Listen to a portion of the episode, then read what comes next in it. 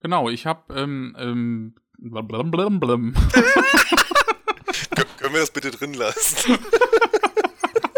Schneiden wir an den Man darf Anfang. auch mal dumme Sachen drin lassen. Nee, das kannst du ja gut an Anfang, stimmt.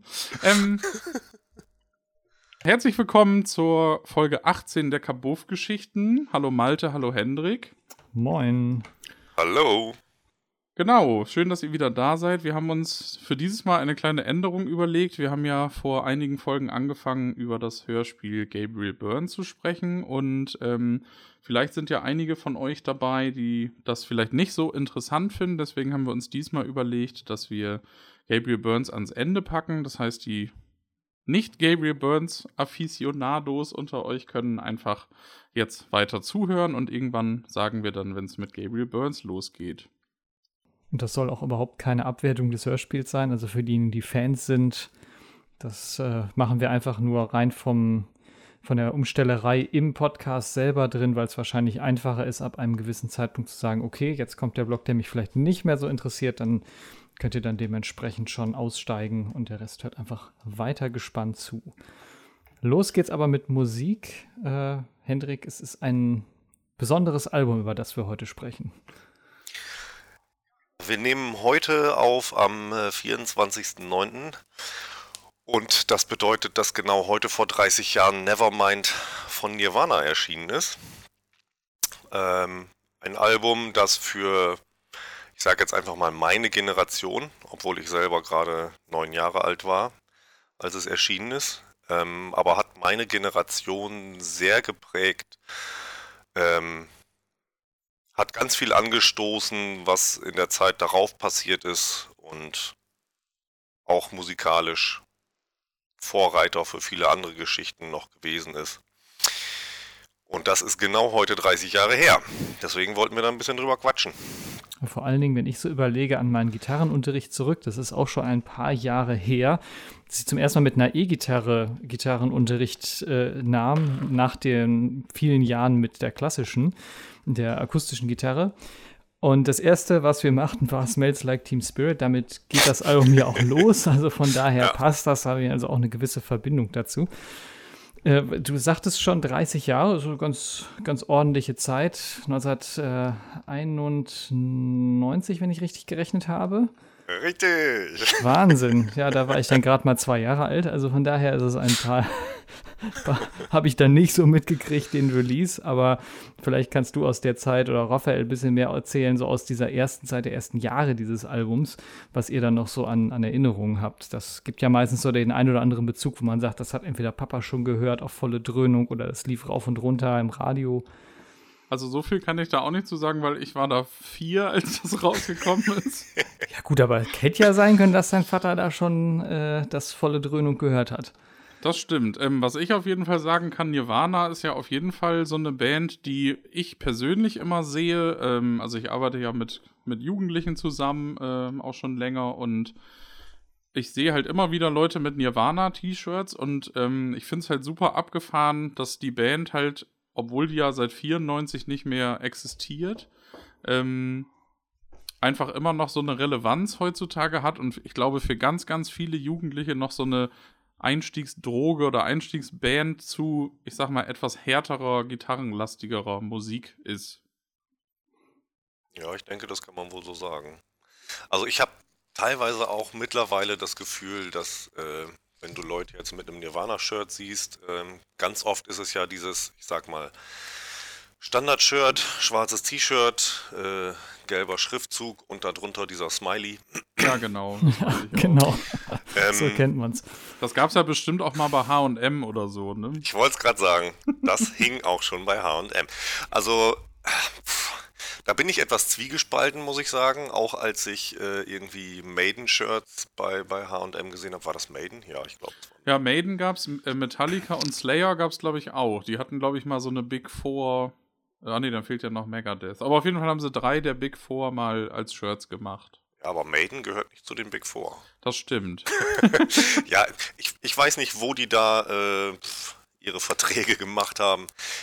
Finde ich immer ein bisschen, bin ich zwiegespalten, weil ich glaube einfach, dass viele dann ähm, keine Ahnung haben, was auf ihrem T-Shirt drauf ist.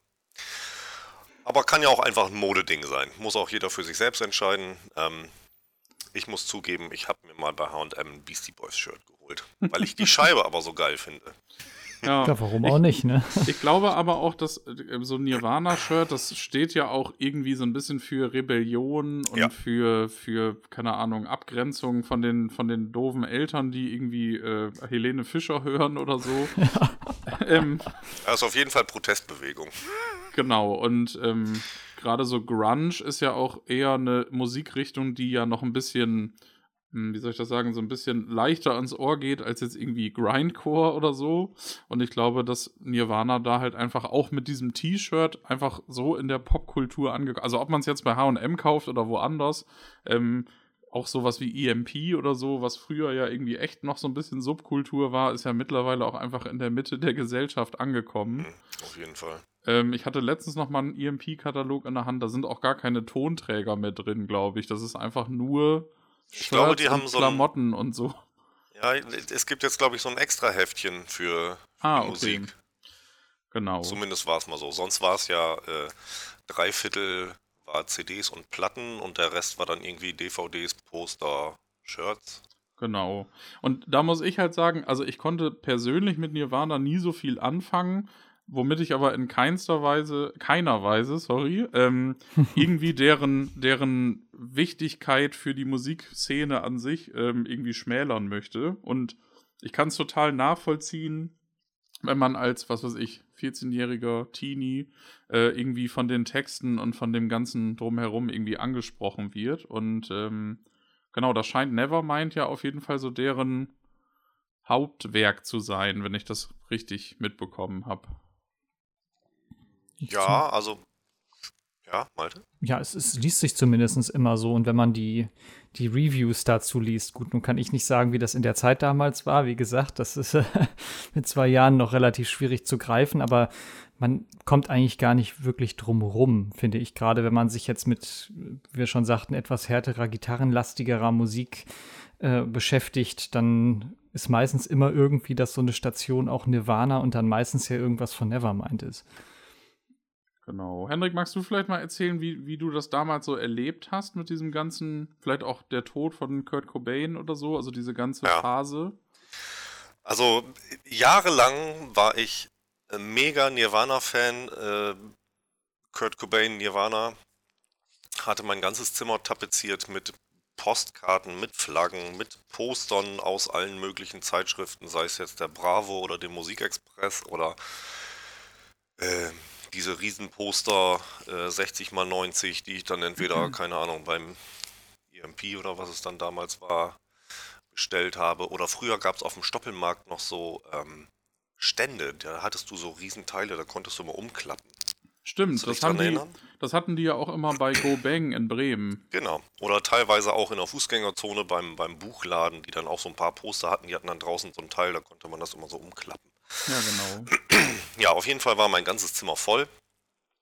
Ähm, so richtig den Dreh dazu habe ich aber erst bekommen, nachdem Kurt Cobain schon tot war. Also ich kann mich daran erinnern, dass äh, Smells Like Teen Spirit bei MTV rauf und runter lief. Hm, das hat mir auch sehr gefallen, das Video, der Song, der Sound. Ich hatte damals, wie gesagt, äh, neun Jahre alt. Ähm, könnt ihr euch daran erinnern, in der Bravo war früher immer eine Seite, ähm, da waren dann immer zwei Songtexte, links auf Englisch und rechts die deutsche Übersetzung abgedruckt. Ja, ich erinnere die, mich noch, ja. Damit die jungen ja. Leute wissen, was da los ist. was die da eigentlich so aussagen wollen, ne? Genau. Und ich kann mich daran erinnern, dass ich von Smells Like Teen Spirit diesen äh, Teil, den hatte ich mir ausgeschnitten und hatte ihn mir an die Wand gemacht, direkt bei meinem Bett. Das weiß ich noch. Ähm, ansonsten habe ich die nicht besonders viel gehört zu der Zeit. Gut, mit neun ist man auch vielleicht noch nicht unbedingt so in dieser Rebellionsphase. Und bei Grunge war ja auch ganz viel ähm, die netten, aber ziemlich kaputten Jungs von nebenan. Mhm. Ja. Ähm, hat man mit neun jetzt wahrscheinlich auch noch nicht so eine Verbindung, besser wenn man gefallen jetzt als Nevermind Familie aufwächst. So. Ähm, der Sound ist anders, die Songs sind anders fand ich sogar besser. Und dann äh, kam schon die Geschichte Kurt Cobain wird tot gefunden. Ähm, daran kann ich mich erinnern, da bin ich nämlich nach nebenan gelaufen zu meinem Kumpel Heiner. Mit dem war ich im Kindergarten zusammen und auch äh, in der Grundschule. War mein bester Freund. Da bin ich rübergelaufen und wir haben uns drüber unterhalten, weil wir total, naja, geschockt ist vielleicht nicht das richtige Wort, weil man nicht so eine Verbindung dazu hatte, aber es war so, boah, krass, den kennt man eigentlich irgendwie und jetzt ist er tot.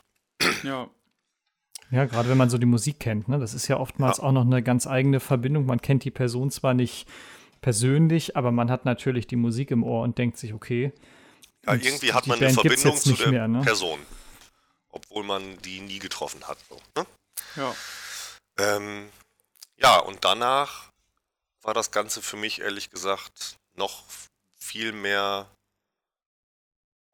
soll ich sagen, faszinierend, ansprechend, weil einfach dieses Thema, man nimmt sich selbst das Leben, ist ja eigentlich das Krasseste, was man tun kann. So, ne? ja. ähm, hm. Fand ich faszinierend, schrägstrich beängstigend. Und das hat es äh, dann interessant gemacht. Ja, und so bin ich dann riesen Nirvana-Fan geworden. Für eine ganz lange Zeit. Ja, krass. Ja, und zu dem Album, das war ja damals ähm, eine Sensation, diese Scheibe. Erstmal war das eine ganz andere Produktion als vorher die Bleach. Musikalisch ist es anders und der Sound ist was total anderes. Es hat ja ähm, Butch Vig hat das produziert. Den kennt man sonst auch als Musiker bei ähm, Garbage. Sagt euch bestimmt auch was. Das ist so. Ja. Hm. Ist das Britpop? So die Richtung Britpop. Ja, wahrscheinlich so. Die, es ist ja immer schwierig einzukategorisieren, aber von der Richtung her wahrscheinlich, ja.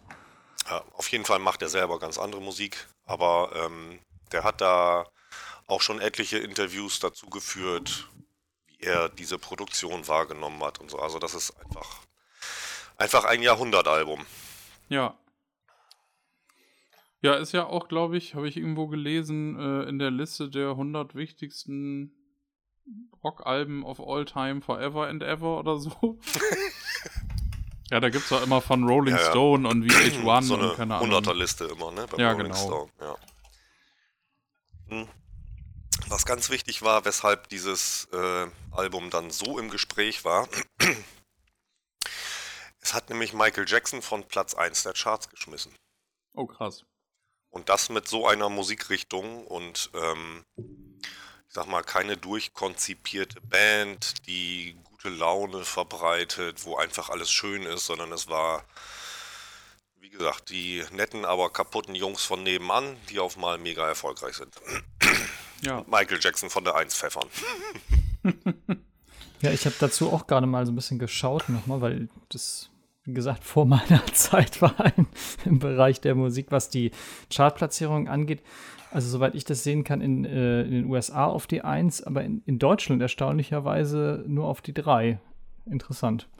Echt? Oh, das äh, war mir nicht bewusst. Ich habe mich jetzt überhaupt nicht schlau gemacht. Äh, nee, ich habe das, ich hab das im, vorhin mal im Vorfeld schon nachgeguckt.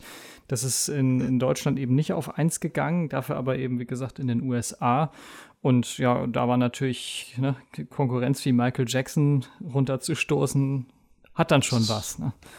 Ja, vor allem war das ja relativ harte Musik, die auch nicht einfach so publikumsfreundlich für den Mainstream war, zumindest bis zu dem Moment. Und danach war es ja mehr oder weniger dann auch der Mainstream, ne? Ja. Ja, das hörst du ja heute, also gerade Smells Like Team Spirit läuft ja auch gerne nochmal auch so im Radio und ohne irgendwelche, ich sag jetzt mal blöd Vorwarnung, weil das einfach in, in die Musikgeschichte eingegangen ist. Ne? Es ist kein, kein Stück mehr, wo man sagt, ach, das ist jetzt irgendwie was ganz anderes. Also vom Musikstil natürlich, aber nicht mehr davon, dass man den Bekanntheitsgrad irgendwie da schmälern müsste. Ich habe auch mal so eine Doku gesehen, da ging es um, äh, da ging es auch um Grunge und wenn ich das richtig verstanden habe, war auch Nirvana mit dafür verantwortlich, dass MTV dann auch noch mal so einen Zuschauerboost bekommen hat. Also die hatten wohl irgendwie so ein bisschen Flaute und durch Nirvana sind, ist dann auch MTV wieder so ein bisschen ähm, bisschen größer geworden. Weil gerade die 90er waren ja für ähm, MTV, also zum Ende hin, ähm, mit dem ganzen so. Musikkram und mit Jackass und so ja echt super krass, ne? Ja. Hm. Ich habe ich hab letztens ein schönes Bild gesehen. Ähm, da stand dran, äh, herzlichen Glückwunsch MTV, 39 Jahre, danke für 14 Jahre Musik. Ja, ja, zum Schluss war ja nichts mehr mit Musik. Da war ja Sendung, ich weiß nicht, die Ostborns, diese, diese, äh, Ach ja, stimmt. Da Doku. gab's, ja, da gab's zig Sachen, also die, ich habe die auch alle nicht mehr gesehen dann. Das war also die Zeit, wo man MTV noch guckte wegen der Musikvideos, die war da ja lange vorbei. Ja, aber so ist es, ne? Da wird dann irgendwann auf Unterhaltung gesetzt, weil das wahrscheinlich mehr Quote machte. Und am Anfang war das noch so, da waren Musikvideos, also auch so meine Jugend war mega angesagt natürlich, ne? MTV und wie war noch, wenn denn Musikvideos liefen. Ja, ich habe früher immer die, auf MTV gab es äh, Headbangers Ball, eine Metal-Sendung, die lief einmal die Woche, ich glaube, zwei Stunden. Ja, das kenne ich auch noch. Und, und ja, und auf Viva gab es ähm, erst Metalla. Und äh, hier Hell's Kitchen gab es doch noch, ne? Ah nee, das äh. war auf Viva 2. Achso. Ja, da gab es okay, auch noch Viva 2, stimmt. ja, irgendwann Viva 2 und dann gab es ja Metalla nicht mehr, dann gab es ähm, Virus hieß das eine Zeit lang. Und dazwischen hatte das noch einen anderen Namen. Weiß ich gar nicht mehr. Und auf äh, Viva 2 gab es dann ja auch, hieß die Sendung denn? Turok, glaube ich. Ja, egal. Jedenfalls äh, fällt mir gerade dazu ein, das erste Video, was MTV ausgestrahlt hat, war Video Killed the Radio Star. Ja, Von stimmt. Presidents of the United States of America, ne? Ja, die haben das gecovert, genau. Stimmt, nee, stimmt, das Original ist von den, von den ich weiß nicht Buggles. von wem. Ich von den Buggles. Von den Buggles, genau. Ja, guck, ja. Das war das erste Video, was da lief. Ähm. Und kennt ihr noch äh, Ray, hieß denn der mit Nachnamen? Cokes? Corks? Nee. Uh, nee, ich, glaub, ich glaube nicht. Hier wird erstmal fett gegoogelt. den, den, den, fand ich super. Also das war ja die Zeit, wo auf MTV, da gab es noch das deutsche MTV nicht, da äh, habe ich dann MTV wirklich auf Englisch immer geguckt. Ray Cokes, den fand ich super. Ich glaube Cokes heißt der, so wie... Ja, ich, äh, genau, britischer Radio- und Fernsehmoderator. Den fand ich super. Das war am Anfang ja auch echt so nicht so gut gemachtes Fernsehen. Es war halt ja. neu, dass Musikvideos liefen, ne? Ja. ja, aber es war auf der anderen Seite, hat es natürlich seinen ganz eigenen äh, Charme, sag ich mal so, weil es wurde eben einfach noch mal was ausprobiert. Ne? Man hat sich noch was getraut. Das, aus dieser Zeit sind wir ja gerade, was Fernsehen angeht, lange raus. Heute riskiert ja selten noch überhaupt jemand mehr was. Es ist ja eigentlich alles eher so ja, Hauptsache aber diesen Trash-TV, da wird sehr viel riskiert, finde ich. ja, das, aber auch selbst das ist ja vorgeplant. Das ist ja das, das Schlimme. Das ist ja nicht mehr live. Also, dass man irgendwie ja. sagt, da kann doch was bei schief gehen oder so. Oder da fehlt mal das Band oder die Matz fährt nicht ab, so wie früher, wo man sagte, jetzt müssen wir mal einfach mal überbrücken, weil es nicht anders geht.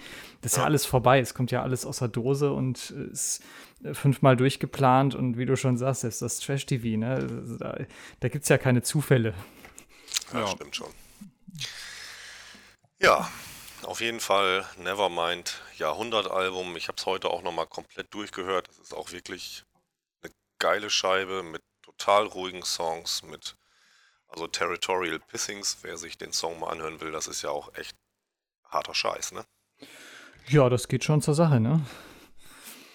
Das so durch die Decke gegangen ist. Ich muss es mir jetzt auch nochmal anhören. Also nicht jetzt, sondern gleich. Genau. nee, mach, mach, das mal jetzt. Ich will mal sehen, wie du Multitasking hinkriegst. Wenn ihr im Hintergrund an Musik hört, ich muss halt sagen, ich, ich, ich, bin mit Grunge nie so richtig. Also ich mag so ein paar Sachen von Alice in Chains. Hm. Äh, ich bin sehr großer Melvins-Fan, wobei da ja auch eher die späteren Sachen, die dann so ein bisschen krasser waren. Also nicht hm. mehr so grungig, sondern mehr so, ja, ich weiß gar nicht, wie man das nennt. Stoner, Sludge, Noise. Progressive Noise. Sehr schön. Ähm, und ich habe vor Jahren mal diesen Pearl Jam-Film im Kino gesehen. Ja. Den fand ich auch richtig gut. Also da konnte ich auch das erste Mal mit Pearl Jam irgendwie was anfangen. Mhm. Ähm, und da geht es dann ja auch um hier Temple of the Dog und Soundgarden oh, und so. Ja. Ähm, als ich heute über dieses Thema nachgedacht habe, ist mir auch aufgefallen, Eddie Vedder ist der einzige große Grunge-Sänger, der noch lebt. Vielleicht sollte man ihn mal fragen, wie er das macht. Wahrscheinlich seit Ende der 90er keine Drogen mehr oder so. Ja. Das könnte sein, ja. Aber das ist schon echt krass, ne? Die sind also wirklich die großen, die guten ähm, Kurt Cobain, Chris Cornell, Ähm, hier der junge Mann von Stone Temple Pilots. Wie heißt er denn Ja, ich weiß, wie du noch? Oh meinst. Gott, das ist jetzt peinlich. Komme ich nicht drauf. Ähm, der Sänger von Blind Melon. Stimmt, der von Blind Melon hat sich auch umgebracht, ne? Nee, den haben sie, äh, wenn ich es jetzt richtig weiß, tot im Tourbus gefunden. Ah, Ja, und er war 26 oder 28.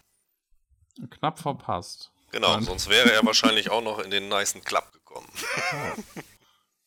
Der Sänger von Stone Temple Pilot ist Scott Weiland. Scott Wieland, genau. Wieland, okay. Ja. Ja, alle großartig. Aber nun ja. Sollte wohl so sein. Ja. Spannend finde ich ja auch bei dem, beim Grunge generell, um das noch kurz auszuführen, ist ja auch wirklich die Effektpalette, ne? So, also diejenigen, die jetzt außerhalb äh, zuhören und selber Gitarre spielen, werden das äh, wahrscheinlich auch wissen, äh, was man da so reinhaut. Aber erstaunlicher, das, das sagen auch diverse Quellen, mit wenig Effekt äh, ordentlich raufgehauen und vor allen Dingen dieser, ich sag mal, warme, verzerrte Sound. Ne? Also Wärme ist ja immer so sehr weit interpretierbar in, in der Musik. Also was ist da warm, was ist da kalt. Aber ich sag mal so, wenn man jetzt einen, sag ich mal, eine Metal-Distortion dagegen hält, die ist dann meistens dann doch schon eher, ich sag mal, kalt und spitzig. Und äh, die, die beim Grunge, muss ich ja sagen, nehme ich immer als wärmer und angenehmer wahr, die Verzerrung. Mach sein, weil dann noch andere Sachen drüber geballert werden, aber äh, effekttechnisch für mich auch ein sehr spannender Musikstil, gerade wenn man das versucht, selber mit Effektgeräten nachzubilden. Ja, ich glaube, ganz viel machen die eigentlich gar nicht. Ähm, aber es ist halt die, die Kombi aus Sound und Spielweise. Ja, das, das kommt auch noch dazu, das stimmt. Ne? Vor allen Dingen auch eben so diese Abwechslung, also gerade Nirvana, die haben das ja geprägt, aber gibt auch andere Scheiben als Beispiel. Äh, dieser Wechsel zwischen, sage ich mal, so richtig auf die Fresse und zwischendurch wieder ruhigen Passagen, auch diese Abwechslung. Das gibt es ja in diversen Musikstilen, aber es fällt natürlich hier auch, sage ich mal, sehr positiv auf, wenn man einfach mal so durchseppt. Ähm, ich könnte anbieten, falls äh, Zuhörer oder ihr beide auch Interesse habt, ich habe eine Spotify-Playlist mit äh, Grunge and Post. Also ich höre auch ganz viel, oder ich habe eigentlich mehr Post-Grunge gehört, so die Geschichten wie Creed und Silverchair und Bush, so die Sachen, weil ich da einfach äh, das entsprechende Alter hatte, um mich dafür zu interessieren, um mich darum zu kümmern. Ja, die könnten wir doch glatt äh, mit Könnt- anhängen. könnte als unten verlinkt werden. Also ja, warum nicht, ne? Einfach mal um reinzuhören. Dann haben wir den, den Musikstil noch ein bisschen abgebildet. Äh, lass uns das gerne so festhalten, dass wir die mit in die Shownotes packen und man einfach mal ein bisschen durchseppen kann. Das ist ja das Schöne, man kann auch mal ein paar Sachen anspielen. Genau, Einfach mal gucken, reinhören. Also ist halt gibt. eine völlig äh, persönliche Playlist, ne? Das sind Bands und Songs, die mir gefallen. Das hat jetzt nichts mit Vollständigkeit oder sonst was zu tun. Nee, aber das, da legen wir hier auch nicht so den Wert drauf. Wir sind ja zum Glück jetzt kein Musikpodcast. Das haben Raphael und ich in einer der ersten Folgen auch mal gesagt. Wenn wir hier über Musik sprechen, dann auch immer unter der Prämisse, dass wir hier eigene Meinungen vertreten. Niemand muss die teilen, niemand muss da derselben Meinung sein. Es, es gibt ja auch an total vielen Stellen immer das Problem, gerade mit den Musikstilen. Mittlerweile gibt es für jedes Genre noch 20.000 äh, Subgenres. Ja, wo, in welche Schublade schmeißen wir den Titel denn? Also, das finde ich dann manchmal auch irgendwo äh, ziemlich übertrieben, das zu sehr einzukategorisieren. Und von daher, äh, hau, wir hauen sie einfach mit rein und sie wird mit Sicherheit Beispiele enthalten, wo die ein oder anderen sagen werden, ja, okay, das sehe ich auch so. Andere werden vielleicht sagen, nee, aber egal. Darum geht es ja nicht. was, was mich noch interessieren würde, noch kurz bei Nevermind, um das Album abzuschließen, das ist eigentlich das Stichwort. Das, es gab ja einen versteckten Track auf diesem Album. Ich finde das immer technisch insofern spannend, als dass äh, ich mir natürlich als äh, Systemtechniker immer die Frage stelle, wie verstecke ich einen Titel? In dem Fall haben sie es jetzt relativ simpel gemacht. Sie haben einfach zehn Minuten Stille dazwischen geballert und dann kam der. Äh, hast du auch eine Version, wo der mit drauf ist? Weil der soll ja angeblich nicht auf allen Pressungen drauf sein. Also die CD, die ich habe, da ist er hinten mit drauf. Ich guck gerade mal hier, wie der denn eigentlich heißt. Endless Nameless. Endless nämlich- Nameless, ja. Genau, der ist äh, nirgendwo verzeichnet. Der dauert auch, glaube ich, keine Ahnung, elf Minuten oder so. Aber da, das sind auch vor allem Nirvana-Songs, die mir gut gefallen. Also die sind, Ja, da, toben Überhaupt sich nicht mal, massentauglich. Nee, aber die toben sich ja schon ganz schön aus. Ich kenne den jetzt auch, weil ich das eben aus diesem Grunde spannend fand. Das, Mhm. Deswegen höre ich mir dann auch gerne genau diese Hidden Tracks mal an, weil ich mal so denke, okay, warum versteckt die Band den vielleicht? Es ist ja dann so ein Ja. Gimmick. So, zum einen natürlich für wahre Fans, denn die bleiben natürlich dran und sehen, okay, der CD-Player sagt zehn Minuten und nach drei Minuten ist da irgendwie Stille, was soll das? Und freuen sich, dass dann noch ein Song kommt. Aber ich muss auch sagen, äh, gebe ich dir vollkommen recht, das ist für mich schon noch einen, eine ganz eigene Produktion, so abseits des Albums, die vielleicht auch dieses bisschen Stille davor sogar verdient hat, um dann ein Um gewisses eigenes, ja genau, um so ein eigenes Licht darauf zu schmeißen. Aber das, das haben wir tatsächlich auch auf, auf Schallplatten. Ich meine, da sieht man natürlich, dass da irgendwo noch was ist. ne? Mhm. Das ist so schwierig zu verstecken. Als dann die CD kam, hat man das, glaube ich, häufiger gemacht, dass man so Titel reingemogelt hat. Das heißt, wenn du den nächsten Titel gehört hast, hast du den, dazwischen war dann vielleicht ein Versteck da. Und da lief dann irgendwie die Zeitanzeige rückwärts. Also gab es auch bei Ja, diversen Titeln. Das ist, äh, finde ich, als technisch gesehen schon spannend, aber wenn dann natürlich auch noch was bei rumkommt, musikalisch gesehen, natürlich super. Ja, den, den so, wollte ich ich nicht unerwähnt lassen. Äh, dann solltest du dir vielleicht mal, es ist wahrscheinlich nicht deine Musik, aber es gibt von Satyricon, das ist eine äh, Black Metal Band, die auch relativ groß ist mittlerweile. ja, den Namen kenne ich. ich Ja. kenne auch tatsächlich ein, zwei Titel aus äh, Erfahrung aus Radioprogrammen, wo wir die mal gespielt haben, so in die Nacht herein. Okay. Also von daher ein, zwei Songs kenne ich, aber du wolltest mit Sicherheit nicht auf spezielle Songs hinaus. Ähm, die haben nämlich auch einen Hidden Track, und zwar auf der äh, Rebel Extravaganza. Mhm. Den kriegst du nur zu hören, wenn du die CD einlegst und quasi sofort am Anfang zurückspulst. Also der ist quasi vor Track 1. Ah, Da habe ich mich immer gefragt, wie die das machen. Das ist beim Ärzte 13 Album auch. Okay. Ja, der, der Trick ist ja einfach der, dass man das Inhaltsverzeichnis letztlich anders schreibt. Ne? Also da, das kann ich zumindest technisch versuchen zu erklären, so auf laienhaft äh, in- ingenieursmäßig. Jede CD hat ja ein Inhaltsverzeichnis, was der Player am Anfang liest, wo er dann sagt, okay, so und so viele Titel sind das.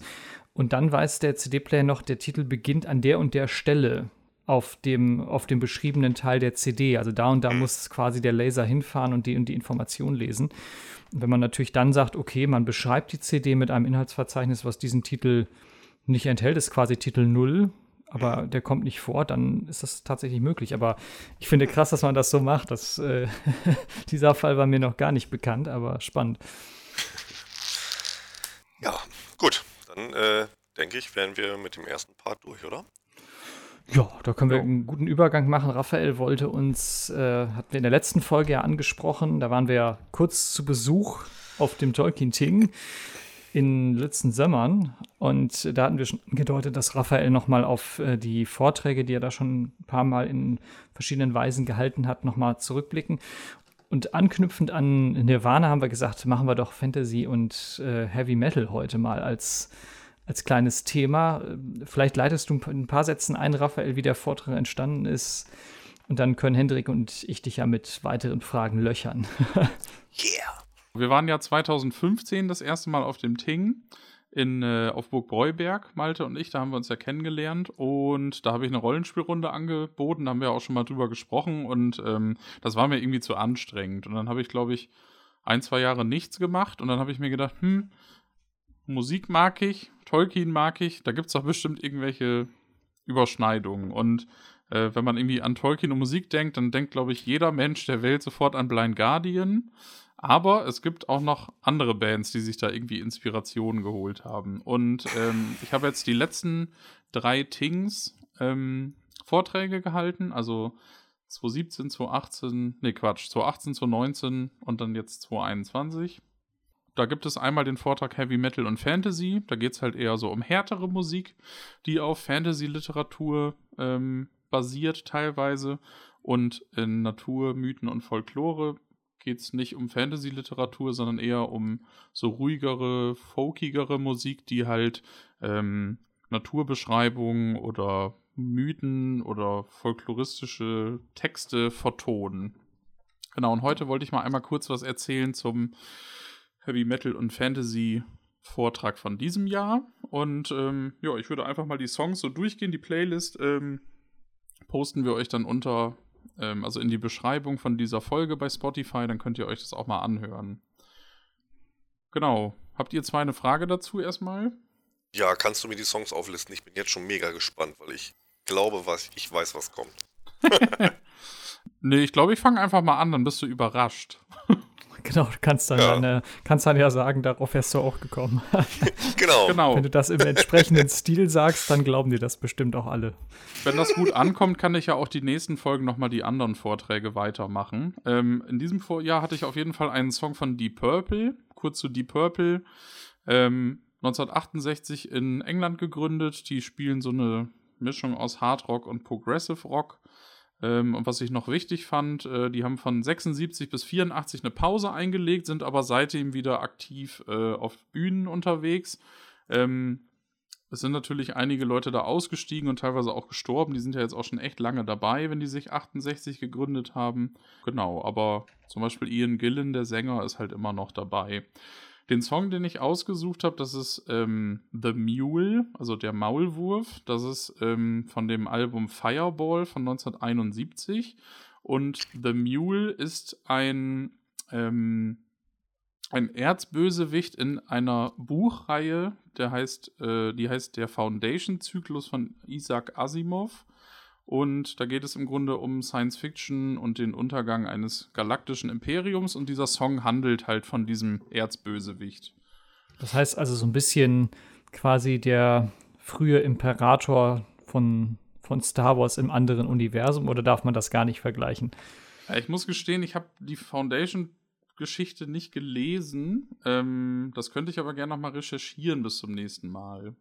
Ja, gut. Ich, ich hätte glaube, sein können, dass du eine Parallele ziehen würdest oder es lieber lässt. Manchmal ist ja so, dass man sagt, darf man keine Parallele ziehen, aber es geht auf jeden Fall um den, den großen Bösewicht. Genau. Dann hatte ich ähm, von einer Band, also die feiere ich schon sehr lange ab, die wird Henrik auch ähm, kennen, The Sword aus Amerika. Mhm. Äh, 2003 in Texas, äh, USA gegründet. Spielen so eine Mischung aus klassischem Stoner und Doom und auch so ein bisschen Heavy Metal und haben seit 2003 sieben Studioalben veröffentlicht und das zweite Album erschien 2008, das heißt Gods of the Earth. Und ähm, gerade auf dem ersten Album sind viele Songs über die Artus-Saga und die nordische Mythologie. Ähm, auf diesem Album ist aber ein Song, der heißt To Take the Black, also sich das, des Schwarzen annehmen oder das Schwarze nehmen. Da geht es um äh, das Lied von Eis und Feuer, also Game of Thrones von George R. R. Martin. Und da gibt es ja die Nachtwache am, an der Mauer im Norden und die tragen ja alle schwarz.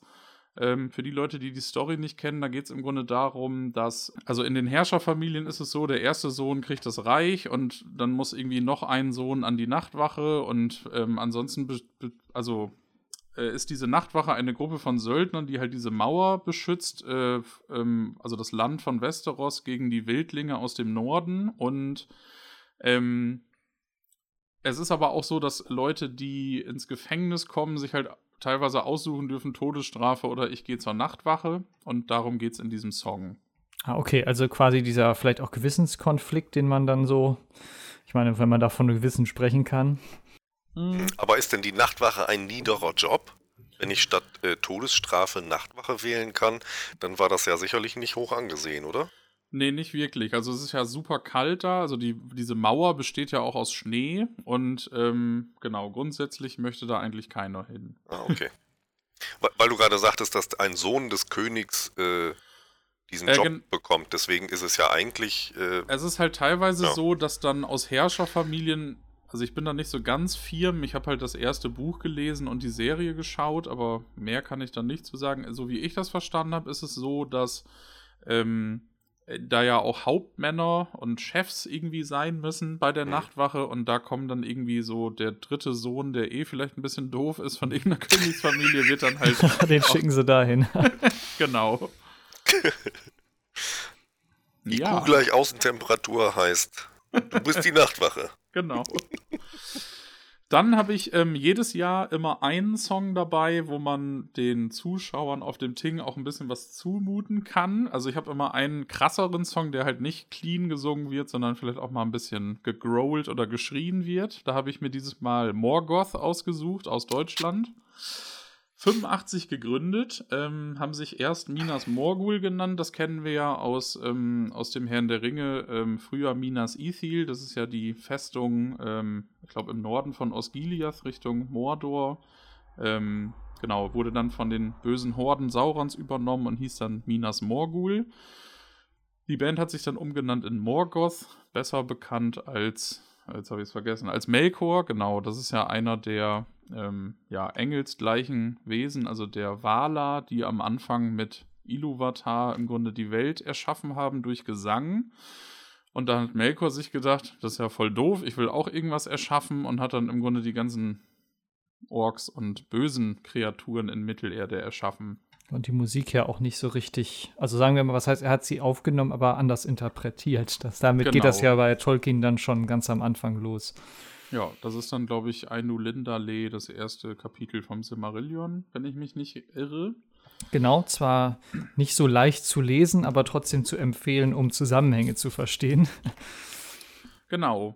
Morgoth haben sich 1998 aufgelöst und 2011 gab es eine Reunion äh, und dann haben die bis 2020 im Grunde Musik gemacht und sich dann wieder aufgelöst. Ich habe die damals natürlich nicht gesehen, weil ich da viel zu jung war, aber nach, also in der Reunion-Zeit habe ich die, glaube ich, drei, vier Mal gesehen.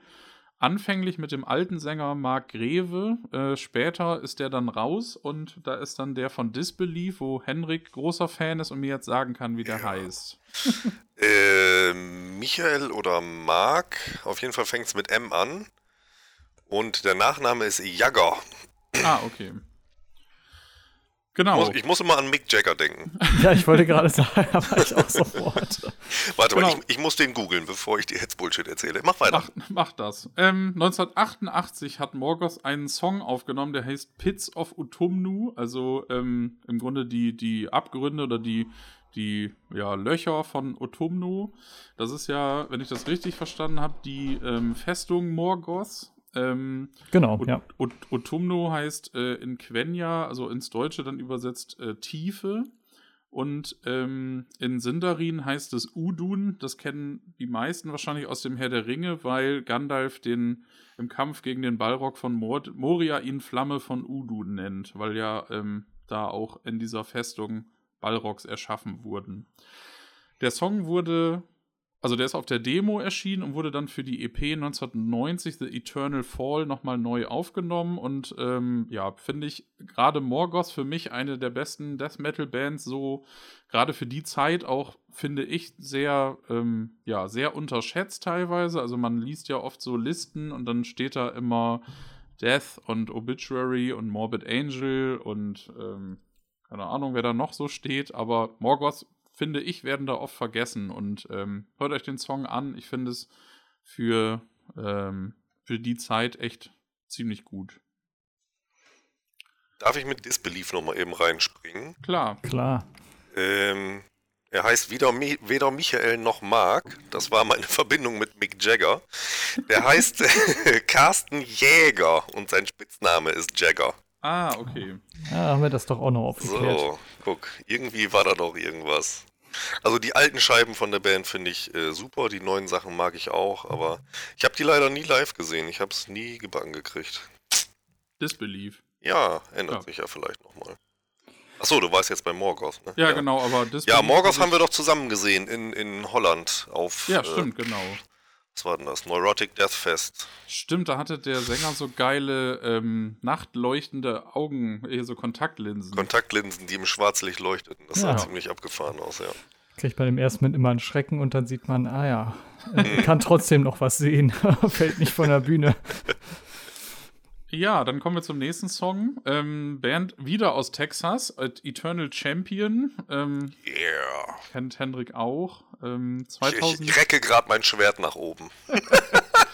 Die haben sich 2012 gegründet und spielen so eine, so eine Art epischen Heavy Metal und äh, ja, sind auch bis heute aktiv und haben auch letztes Jahr noch ein Album rausgebracht. Der Song, den ich hier habe, ist aber vom ersten Album, das heißt The Armor of Ior, also die ähm, Rüstung von Ior, äh, 2016 erschienen. Äh, und der Song heißt The Last King of Pictum, also der letzte König der Pikten. Ähm, und das, han das, handelt von Bran Mac Morn. Äh, das ist im Grunde sind so Pulp-Stories, die damals von Robert E. Howard geschrieben wurden, der unter anderem auch Conan und Solomon Kane geschrieben hat und Krull der Zerstörer und so weiter. Ähm, die Pikten gab es wirklich. Das ist, äh, kommt von ähm, Picti aus dem Lateinischen oder von Altgriechisch, ich weiß nicht, ob ich das richtig ausspreche, von Puktis. Äh, heißt übersetzt die Bemalten. Ähm, das waren Volksstämme im Norden Schottlands zwischen dem 5. und 9. Jahrhundert. Und dadurch, dass die so tätowiert waren und sich viel mit äh, Tierfellen und Leder gekleidet haben, gibt es halt viele Fantasy-Geschichten, die aufgrund dieser mystischen Erscheinung dann von den Pikten handeln oder die halt als, ja, als Thema aufnehmen. Äh, für die Leute, die da nicht so ganz ähm, äh, sich so was drunter vorstellen können, es gab vor einigen Jahren einen Film, äh, King Arthur hieß der. Ähm, unter anderem mit Kira Knightley und äh, ich vergesse immer, wie der heißt, dieser dänische Schauspieler, der überall immer so gefeiert wird, der auch bei Valhalla Rising mitgespielt hat und dänische Delikatessen und so. Keine Ahnung.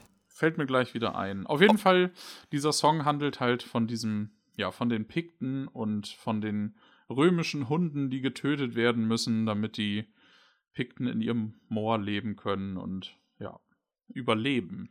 Dann sind wir bei der nächsten Band. Das ist einmal Kirith Ungol aus Amerika, äh, diesmal aber Kalifornien und nicht Texas. Spielen Heavy Metal. Äh, Kirith Ungol heißt in Sindarin Spinnenspalte und ist ein Pass im nördlichen Teil des Schattengebirges um Mordor, in dem unter anderem Kankra, äh, die Spinne, lebt, die auch im Herr der Ringe Frodo und Sam zu schaffen macht. Die Band hat sich 71 gegründet und 1992 aufgelöst oder auf, äh, ja, getrennt und haben sich dann 2016 gereunioned.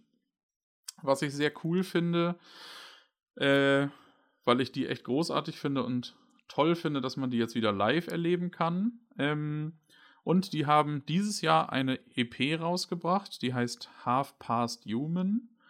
Und da gibt es einen Song, der heißt Shelobs Lair, also die, das, äh, ja, das Reich oder der, der Hort von Shelob. Und Shelob ist der englische Name von Kankra. Also es geht um Frodo und Sam und die Spinne Kankra im Pass von Kiris Ungol. So wie die Band halt auch heißt. Da kann es ganz schön zur Sache gehen dann. genau.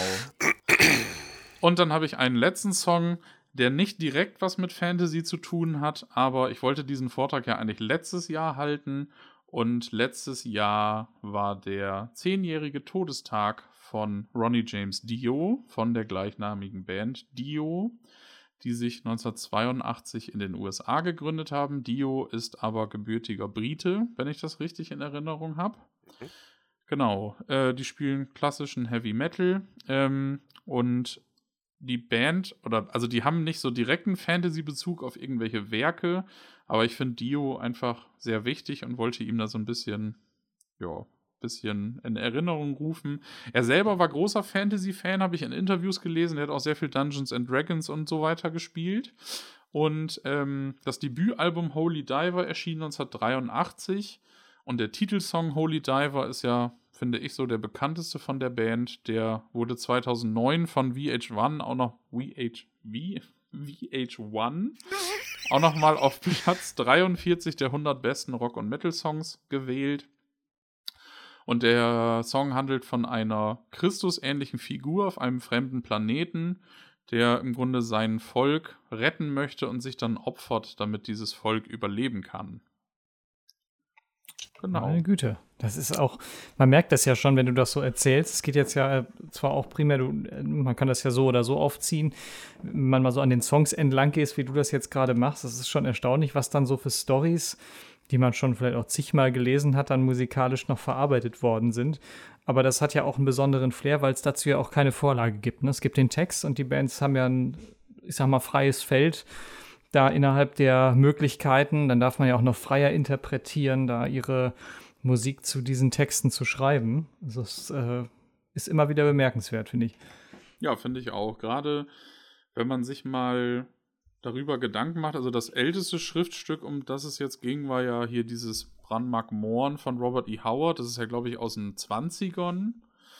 Das heißt, wir sind jetzt äh, also in einem Zeitraum von ungefähr 100 Jahren, in dem Fantasy-Literatur ja erst so richtig aufgekommen ist.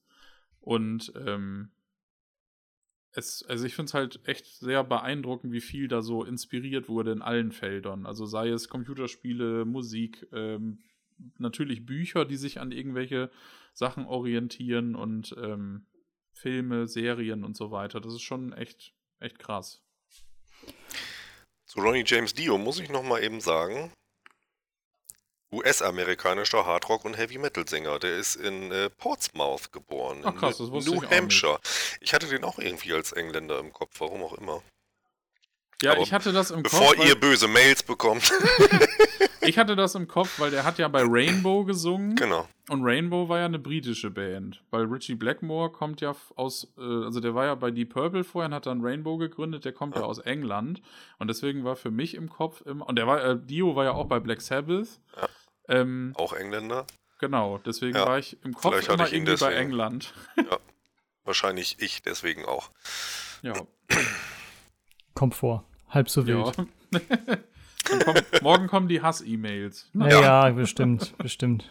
Haben wir so Könnt ihr nicht machen, nicht Haben wir- mit haben- Dio. haben wir doch leider keine Zeit, die zu beantworten. Ja, ähm, genau, das wäre es von dem für den Vortrag gewesen. Ich habe natürlich äh, auf dem Ting dann immer noch die Songs vorgespielt und man konnte hinterher noch drüber sprechen, dass man insgesamt dann so auf eine Dreiviertelstunde, Stunde an Zeit kommt und das macht immer viel Spaß und es wird die nächsten Jahre auf jeden Fall weitere Vorträge geben, weil es unendlich viele Songs gibt. Ähm, wie gesagt, wenn es euch gefällt, lasst einen Kommentar da, dann würde ich die anderen Vorträge auch noch vorstellen. Wie viel Black Metal hast du in den anderen Vorträgen? Weil gerade im Black Metal ist Tolkien doch riesengroß. Ja, Black Metal hatte ich bis jetzt noch gar nicht. Ähm, in dem Naturmythen- und Folklore-Ding sind mehrere Black Metal-Bands, unter anderem Ulver und so. Da habe ich dann halt eher die ruhigeren Songs rausgesucht. Ja. Ähm, ich schreibe ja für die Vereinszeitung vom äh, Tolkien, ähm, von der Tolkien-Gesellschaft, den Flamifer, schreibe ich ja ähm, auch immer einen Artikel über Heavy Metal und Fantasy. Da war der erste über Blind Guardian, der zweite über verschiedene Bands aus den 60er, 70er, 80ern und der neue Artikel, der jetzt äh, über, nee, in fünf Tagen fertig sein muss, den ich auch schon fast fertig hatte, der ist über Summoning. Ah, Ähm, das kleiner Teaser schon mal, äh, da geht es dann im Grunde nur um Black Metal. Ah, da haben wir den Teaser auch noch untergekriegt.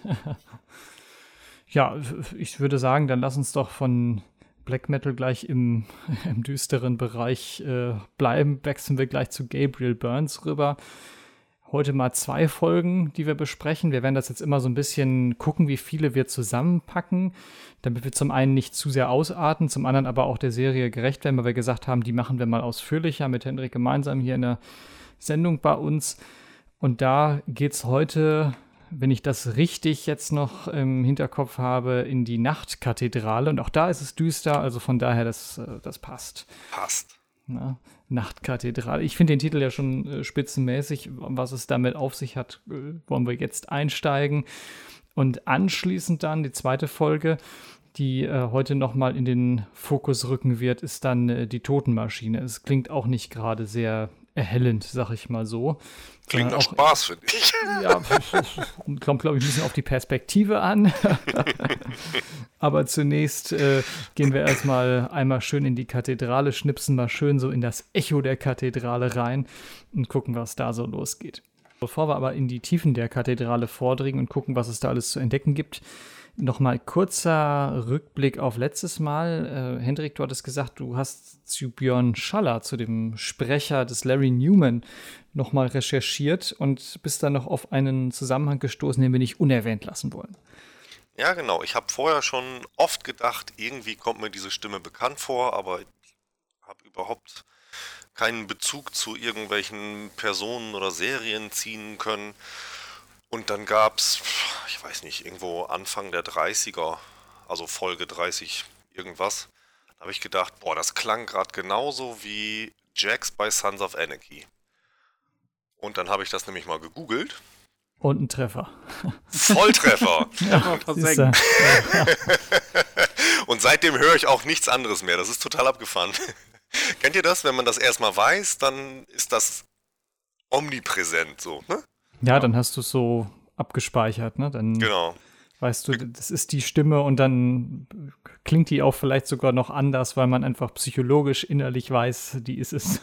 Genau. Ah, ich müsste noch mal gucken, vielleicht äh, überschneidet sich das ja auch zeitlich mit der Produktion von Sons of Anarchy. Könnte das ja kann vielleicht sogar sein. sein, dass es sogar parallel war. Ja, wir, wir Auf jeden Fall gibt es bei äh, YouTube ein geiles Video, wo Björn Schaller interviewt wird zu seiner Synchronrolle für Jax. Das könnten wir ja vielleicht nochmal verlinken. Das ist echt super, das Video. Ja, das können wir natürlich tun. Das äh, bietet ja auch nochmal ein bisschen Hintergrundinformationen zu dem, was wir hier so erzählen. Bleiben wir vielleicht auch noch den Moment bei den Sprechern, bevor wir in die inhaltliche Schiene reinwechseln. Ich habe mal im Vorfeld auch wieder geguckt, wen kennt man denn so und äh, wen sollte man vielleicht anhand der Stimme dann irgendwie einer Person zuordnen äh, und vielleicht, wen hat man vielleicht nicht erkannt. In der Folge 5 jetzt folgt ja eine Person, Aaron Cutter, äh, wieder mal in dem äh, gesamten Bereich oder ist er eigentlich neu da? Ich bin gerade etwas durcheinander. Der ist neu. Der ist neu, ne? So, mhm. so rum. Der war neu. Ist, man muss immer ein bisschen aufpassen, ne? Nicht, dass man sich hier verhaspelt. Der war, genau, der war neu in Folge 5 und wird gesprochen von Volker Sassenberg. Jetzt werden einige sagen, Sassenberg, wer war das noch? Das ist der Produzent der ganzen Reihe und auch Inhaber des Studios, in dem produziert worden ist. Also von daher die Person, die den Hut auf hat, was Gabriel Burns an, angeht. Der könnte uns auch sagen, ob da noch Folgen geplant sind. Den rufen wir mal an. Ja, genau. genau.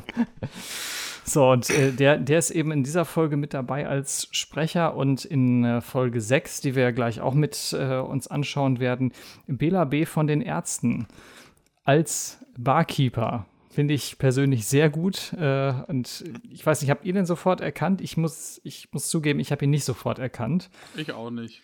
Ich habe ihn nicht erkannt, obwohl ich wusste, dass er es ist. Also ich hatte mich vorher noch mal schlau gelesen und wusste, okay, da kommt ein Barkeeper, das ist Bela B. Und dann kam die Stelle mit dem Barkeeper, hab ich gedacht, hä? Das ist der? Und dann später konnte man das aber an der Stimme raushören. Aber bei den ersten paar Sätzen habe ich es ehrlich gesagt nicht gehört. Abgefahren. Boah, das äh, auf jeden Fall für mich auch so eine Stelle. Ich habe das auch versucht mal so rauszuhören, ob ich ihn da erkenne. Muss ich sagen, mir fiel es auch schwer, aber ja gut, wenn man es dann weiß, dann hört man natürlich, wie wir gerade schon festgestellt haben, anders hin. Aber gut, ja, das sind so die, die, die wir jetzt mal rausgegriffen haben. Sprechen natürlich wieder diverse Stimmen mit, da, äh, mit in dem ganzen äh, Projekt und natürlich auch in diesen zwei Folgen, die neu dazukommen. Aber vielleicht, bevor wir zu sehr jetzt auf äh, einzelne Sprecher gehen, blicken wir noch ein bisschen auf den Inhalt dieser zwei Folgen. Wir haben schon gesagt, die Nachtkathedrale, äh, Folge 5. Ähm, was ich immer so in Erinnerung habe, ist äh, Schraube, so zum, ich hätte fast gesagt Spacksschraube, 6,5 Zentimeter Spezialgewinde gehärtet. da könnte man die Folge auch mit zusammenfassen. Na, ein bisschen mehr Inhalt ist schon drin. Vielleicht äh, mögt ihr ein bisschen auf den näher eingehen. Raphael, möchtest du? Soll ich? Klar, ich kann mal anfangen. Ähm, okay. Genau, was ich, was ich wichtig fand in der äh, Folge, auf jeden Fall Aaron Cutter. Ähm, der ist äh, ja auf jeden Fall ein wichtiger, ja eher böser, bösere Person. Äh, und wichtig fand ich noch Yellow Ma. Das ist eine, ähm, ich glaube, eine Voodoo-Hellseherin, die auch später nochmal wichtig wird. Also das waren so die zwei wichtigen Personen, die auftauchen und später auch nochmal wiederkommen. Grundsätzlich geht es ja darum, ähm, dass es eine Mordserie gibt in, in, ähm, in den Vereinigten Staaten.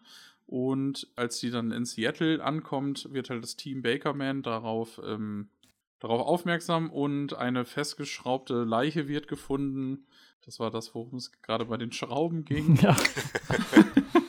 Auf dem und, Boden festgeschraubt. Ja. ja, genau. Und dann gab es noch einen toten äh, ja, indigenen Einwohner Nordamerikas, die ähm, ja neben hast du sehr nett ausgedrückt.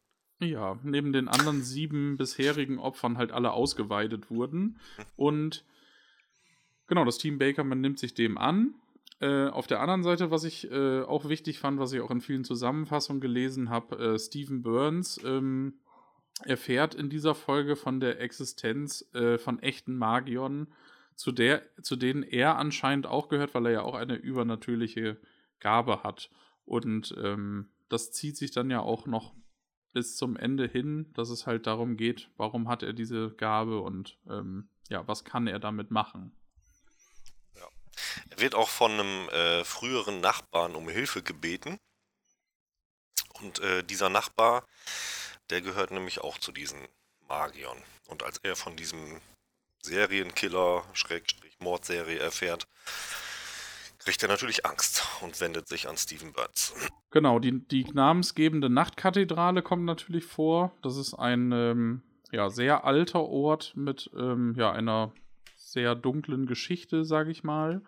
Und ähm, Aaron Cutter, also die, dieser, dieser Mörder, der ist im Grunde auch direkt mit der Nachtkathedrale verbunden, die auch in späteren Folgen nochmal kommt. Also das Team äh, Bakerman kommt dann auch nochmal später in die Nachtkathedrale. Ja, das ist ja schön, so Locations, ne? Greift man einfach mal wieder später auf. Das Sounddesign hast du ja quasi schon in der Schublade.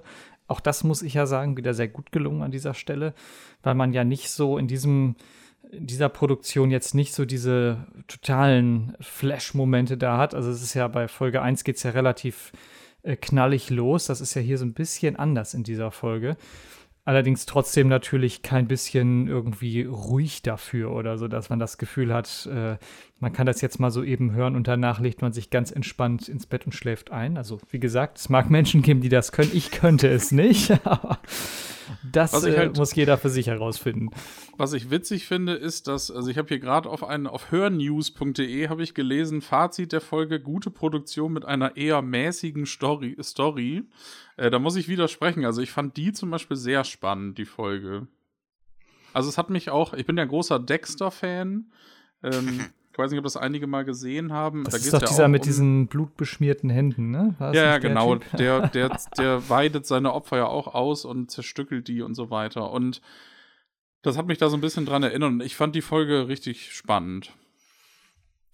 Ich fand die auch gut. Also wirklich schwache Folgen gibt es jetzt eigentlich auch gar nicht. Also ich habe letztens noch mal eine Folge gehört, habe ich auch gedacht, die ist auch irgendwie so an mir vorbeigerauscht. Ähm, ich hatte nicht das Gefühl, dass da viele Informationen drin waren, die jetzt noch sehr wichtig sind. Stimmungstechnisch war das jetzt auch nicht so der Brecher, aber trotzdem war das immer noch im Vergleich zu vielen anderen Serien super gemacht, ne? Ja. Ja, würde ich doch fast sagen, gehen wir direkt mal von der Nachtkathedrale rüber zur Totenmaschine. Ist jetzt auch nicht viel besser vom Thema her. ähm, da darf dann ja Bela B. kellnern. Gut, er hat jetzt, weiß ich nicht, ob der mit der Maschine dann als Kellner wahrscheinlich oder als Barkeeper bei den äh, offiziellen Bezeichnungen hier bleiben, da wahrscheinlich nicht so viel mit zu tun, sondern das ist ja dann eher so eine ja, relaxtere Szene, wobei, ja, kann man da, wann kann man da von relaxed sprechen in dem Hörspiel? Da geht es ja meistens immer dann doch relativ heftig zur Sache. Und da geht es dann jetzt bei dieser Maschine irgendwie um ja so einen ganz anderen Epos, hätte ich fast gesagt, der auch nicht so ganz schick daherkommt. Hm, in dieser Folge geht es um Personen, die sich einfrieren lassen, um äh, später wiederbelebt zu werden. Na, herrlich. Ja. Also, äh, also, nein, sie lassen sich nicht einfrieren, sondern sie sind schon verstorben und dann werden sie eingefroren gegen Bezahlung. Und später werden sie ins Leben zurückgeholt. Und dafür wird wieder dieses äh, mittlerweile schon mehrfach erwähnte Extrakt der Vascos benutzt. Das hatten wir schon ein paar Mal. Ja, ja das, das ist uns schon mal über den Weg gelaufen. Ne? was, was muss man generell sagen, ist es, äh, wir hatten ja gerade schon gesagt, das Team, Team Bakerman, sagte Raphael schon, es, äh, es rückt Klingt aus, gut. ja, und äh, muss sich damit jetzt äh, auseinandersetzen. Das äh, spielt ja letztlich in, oder unter anderem in Mountain Whistler. Finde ich auch schon wieder ein sehr sehr spannende Namen, ne? so der flüsternde Berg ja auf Deutsch. Das, äh, ne? Also die, die, die Auswahl der Namen ist ja auch schon schön. Eine Nachtkathedrale, flüsternder Berg. Wer weiß, was da noch so alles Schickes kommt. Was muss man sonst noch zu dieser Folge sagen? Mal ab davon, dass der, dass, dass offensichtlich eine Bar darin vorkommt. äh, wir haben schon, wir haben schon gesagt, es geht um. Ich meine, es könnte jetzt ja auch sein, dass die Pointe ist, die äh, dass, dass in der Bar zufällig der Kühlschrank äh, auch mit für dieses Experiment da verwendet wird und die irgendwie so ein Kyro-Modul zwischenballern oder was auch immer. Aber das ist ja nun nicht der Fall. Nee, also, also in dieser. Entschuldigung, Raphael. Nee, mach du. Ähm, in dieser Folge werden wieder einige Sachen aufgegriffen, die vorher schon passiert sind. Also ein Großteil dieser Folge spielt halt in einem Zug ja, ich weiß gar nicht, wie tief man jetzt gehen sollte. Es gibt einen sogenannten Beobachter. Das ist ein Junge, der auch in diesem Zug fährt und äh, der scheint ganz krank zu sein. Der muss in einem äh, Sauerstoffzelt sein, damit er nicht schwere Schäden davon trägt. Es stellt sich dann heraus, dass dieser Beobachter äh, an den Reisenden im Zug ein Experiment durchführt. Wie schön. Möchte man an dem teilnehmen oder lieber nicht? Auf gar keinen Fall möchte ich. ich, ich das, die Frage war schon fast rhetorisch, ja. Also aus dem Experiment Stille, was ja Folge 3 war, ähm, da gab es ja diese Schleimparasiten. Und die stellen sich jetzt in dieser Folge als elektronische Angreifer heraus, was ich schon mal wieder ziemlich abgefahren finde. Ähm, und die Reisenden werden gezielt, äh, getötet oder in den Wahnsinn getrieben. Stephen Burns und Joyce Kramer, die hatten ähm, Ermittlungen angestrebt in einem Institut. Da geht es um äh, Professor Rankin, der halt diese Menschen, verstorbenen Menschen einfriert und zum Leben wieder erweckt. Die kommen dann äh, zu dem zweiten Erzählstrang quasi dazu, der in diesem Zug stattfindet. Ähm, ja, Burns springt auf diesen Zug auf und äh, dann relativ schnell nach seiner Ankunft eskaliert dann irgendwie alles. Und kurz bevor dieser Zug zerstört wird, rettet er sich James Bond-like mit so einem wunderschönen Absprung. Natürlich, klar.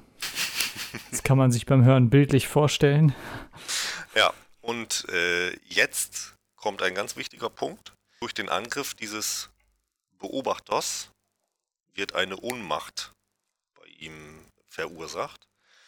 Und in diesem Ohnmachtszustand wird er ein paar Mal, äh, ein paar Mal als Gabriel angesprochen. Da ja? muss es ja Klack machen bei allen, die uns verfolgen. Vorher gab es keinen Gabriel Burns in der Serie namens Gabriel Burns.